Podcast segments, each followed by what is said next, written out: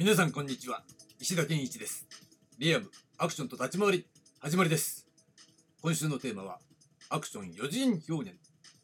じゃなかったな。間違えちゃった。アクション4次元定義ということでどうぞお付き合いください。もうしょっぱなから間違えちゃいましたがまあ気を取り直して、えー、今日ね金曜日なので、えー、まずは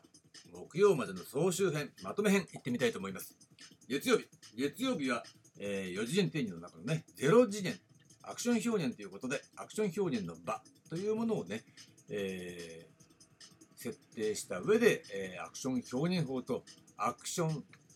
表現の実態、ね、非アクション表現実態っていうね、その作品のことですよね、表現されたもの、その3つをね、えー、分けるべきですよっていうことと、我々がアクションって通常言ってるのは当然アクション表現法のことですよねっていう話をしました。で、火曜日。火曜日は1次元と2次元をね、まとめて話したわけなんですが、1次元っていうのは、これはね、アクションの開始点ということで、俳優が危険なシーンなどを自分で演じると決断した時、ね、これが1次元のスタート地点ですね。で、2次元っていうのは、これはね、実体としての定義ですよね。まあ簡単に言っちゃうと演劇の中でセリフよりも身体運動の比率や重要度が高い状態ですね。でなおかつ、えー、高度な身体能力が要求される領域にある表現、これをね、アクションと言うというふうに、えー、私は定義しました。で、水曜日。水曜日は、えー、3次元段階論ということでね、歴史的なね、変遷というものを、えー、ベースにして、プレアクション段階、リアルアクション段階、そして現代はポストアクション段階であるというふうに、えー、設定したわけですね。設定したっていうか、まあ、えー、そういうふうに分類できるよねっていう話。で、その中でもリアルアクション段階の中で統合的段階っていうのが、実はこの時期ね、えー、主役と、えー、スタントの統合という形で、つまり、えー、さっき話したね、火曜日に話した1次元のね、え俳優が危険なシーンを自分で演じると決断したわけ。っていうのはまさしくこの統合的段階だったわけで同様に、えー、このアクション表現にね、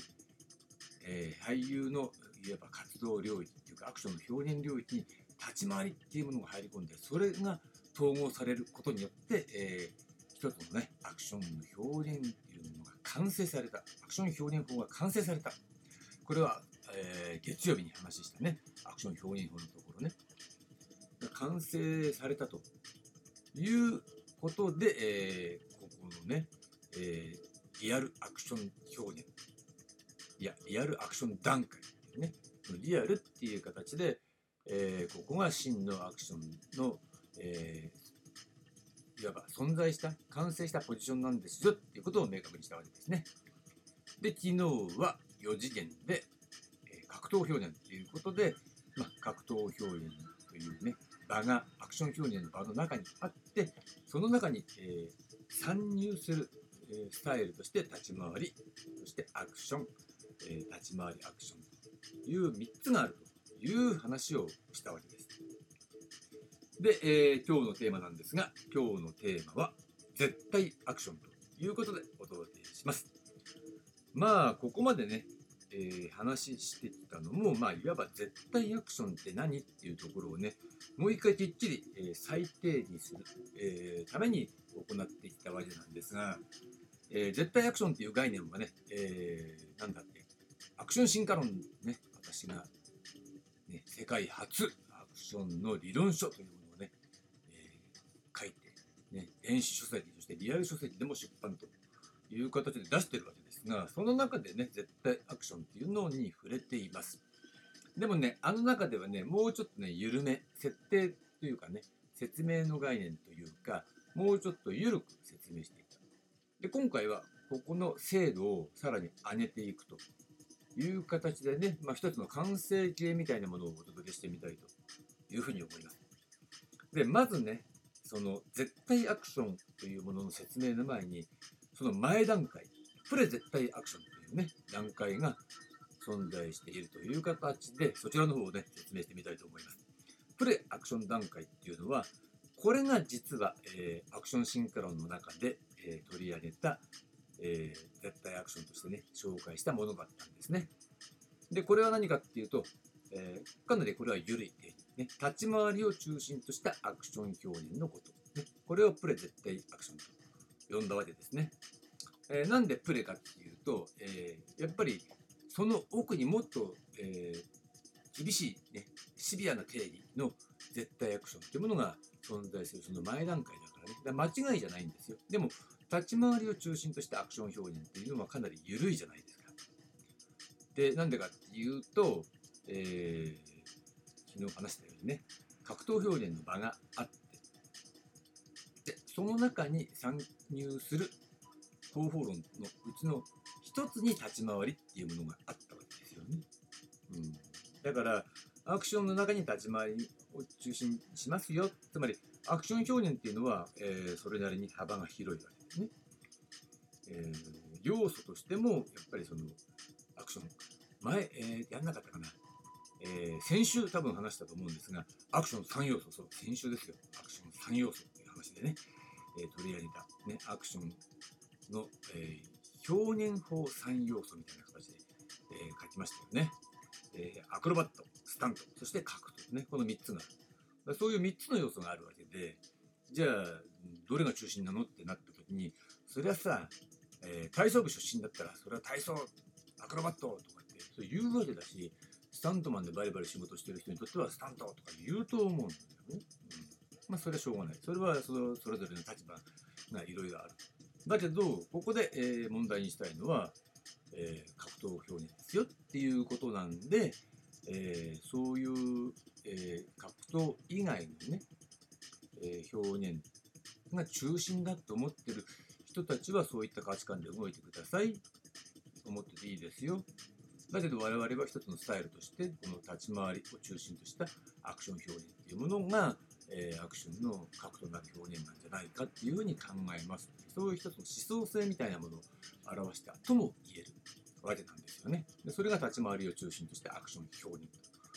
ということ。だからここで言ってた立ち回りっていうのがね、格闘表現の場って言ってなかったんだけど、まあ、いわばそういうことなのね。格闘表現の場、えー、アクション表現の場の中に格闘表現の場があるっていうこと。うん、これが、まあ、いわばこの緩さっていう意味ではもうちょっとね、えー、緩く表現するとプレ絶対アクションであるということは言えると思うんです。だけど、その参入の仕方にいろいろあるっていう話しましたよね。で、えー、もうちょっとシビアな、じゃあ絶対アクションっていうのは何なのっていうことになるわけなんですけど、これは昨日話したところね、格闘表現のところで話をしたんだけど、えー、立ち回りとアクションが統合された形ね。まあ、両者のいいとこ取りで立ち回りの技術を、えー、アクションにおける高い身体能力を持って、えー、操作する使いこなすというようなね。そういう一番高いレベルで行われているものが、えー、立ち回りアクションというふうなね形であるというふうに、えー、昨日はね定義したわけなんですがこのね立ち回りアクションね。この立ち回りアクションっていうもの、ね、これは、えー、リアルアクションの統合型ですよね。えー、統合的段階。この段階で、えー、誕生したというふうに、えー、私は考えているわけなんですね。ということはですよね。えー、この段階の条件としては、え主役がね危険なシーンを吹き替えを使わずに自分で演じる誓った、ね、ここにアクション誕生の原点があるわけだから、えー、ここの部分は外せないということでまず集合の外枠にはリアルアクションっていうものがあるわけですね。でその中にそのリアルアクションの中に、えー、その中心に立ち回りアクションっていうものを設定する。これが、えー、プレ、アクション、じゃプレ、絶対アクションというものを経過して、えー、完成に至った絶対アクションというね、この概念の定義になるわけなんですね。だもう一回言っとくと、ね、リアルアクション、すなわち、えー、リアルアクション段階の統合的段階の中に、の中心にだよね、の中心にえー立ち回りアクションを、えー置いたもの。立ち回りアクションを中心とした、えー逆に言えばねもう一回ね、え逆側から言うと立ち回りアクションを中心としたリアルアクションの統合的段階。これが絶対アクションだということになるわけですね。まあこれね、本当はね、図解とかを書いて説明すると説明しやすいし分かりやすい。私もね、説明しやすいんだけど、まあ、しょうがないね、音声だからね。これは何度も聞いてもらったりね、もしくは耳から入ってきたものが、まあ後々ね、図解とかこうで説明された時に、ああ、なるほどねって分かりやすくなるんだろうなと思うので、まあ分かりにくいかもしれないけど、まあ、ちょっとね、一生懸命理解していただきたいというふうに思います。ということで、えーアクションのね、4次元定義ことで、4次元まで定義した上で、最後は、えーそれが絶対アクションという形でまとまって、えーこれがいわばね、絶対アクションがアクションの、えーいわば頂点に位置づけられる完成形というふうに私は考えているわけです。だからそれ以外のアクションっていうのはまたそれ以外、それ以下のところできちんと分離もできるようになるということがね、可能になってくるわけなんですね。で、そういったことを土台にして、じゃあ、えープライベートレッスンで教えるのは何って言ったら、それは当然、今話したこの絶対アクションであるわけなんですね。はい、ということで、えー今週のテーマ、アクション4次元定義、ここまでにしたいと思います。はい、ありがとうございました。